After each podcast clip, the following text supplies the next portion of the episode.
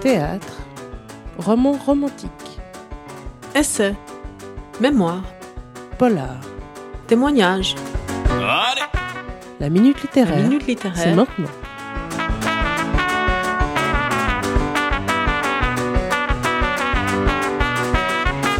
Bonjour, vous êtes sur la fabrique avec Paola. Bienvenue à toutes et à tous dans la minute littéraire, votre rendez-vous des nouvelles sorties.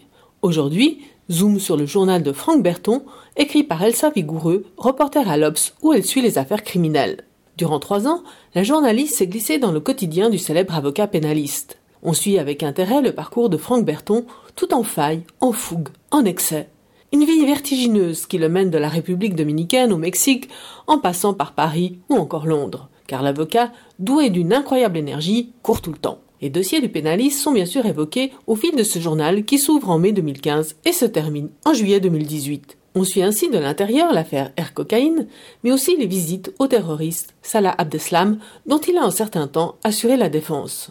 Il y est aussi question du procès de Dominique Cotteret, condamné pour avoir tué huit de ses nouveau-nés, procès au cours duquel le Lillois a livré une plaidoirie qui a des larmes à toute l'Assemblée. Parmi les autres personnages défendus par Franck Berton, on trouve Fabienne Cabou, qui a noyé sa fille sur une plage de Berck, Florence Cassé, ramenée des prisons mexicaines, ou encore Thomas Gallet, pris dans les mâchoires de la justice marocaine. Sans oublier tous les inconnus qui constituent le quotidien d'un pénaliste. Mais l'intérêt du livre réside aussi dans le portrait de l'homme, hors des prétoires. Quand l'avocat décroche durant les deux mois d'été pour se ressourcer en famille dans sa maison de campagne, un maintenait, au milieu de ses canards et de ses carpes. Car s'il y a Berton, l'avocat, il y a aussi Franck, l'enfant battu, qui passait des disques à sa petite sœur, atteinte d'une trisomie 21.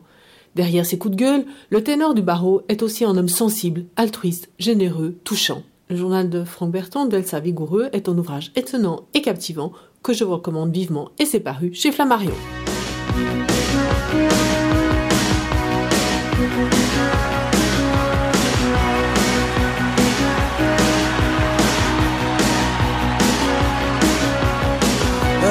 In the evening and I ain't got nothing to say. I come home in the morning. I go to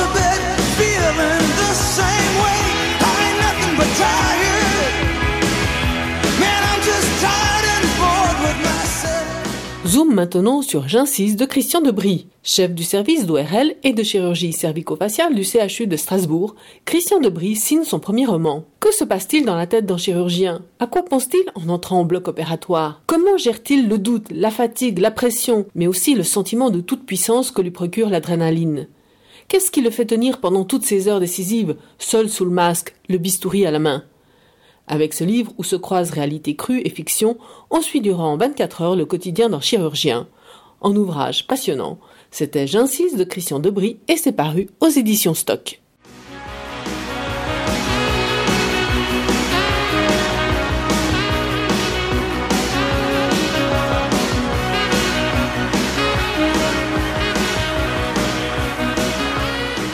Pour terminer, signalons qu'à l'occasion du 30e anniversaire de la mort de Georges Simenon, créateur de Maigret, les éditions Omnibus ont publié une nouvelle édition de Tout Maigret.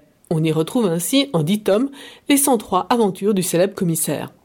Point fort, des préfaces inédites d'écrivains et de personnalités parmi lesquels Pierre Assouline, Douglas Kennedy ou encore Bertrand Tavernier, mais aussi de superbes couvertures signées Jacques Deloustal.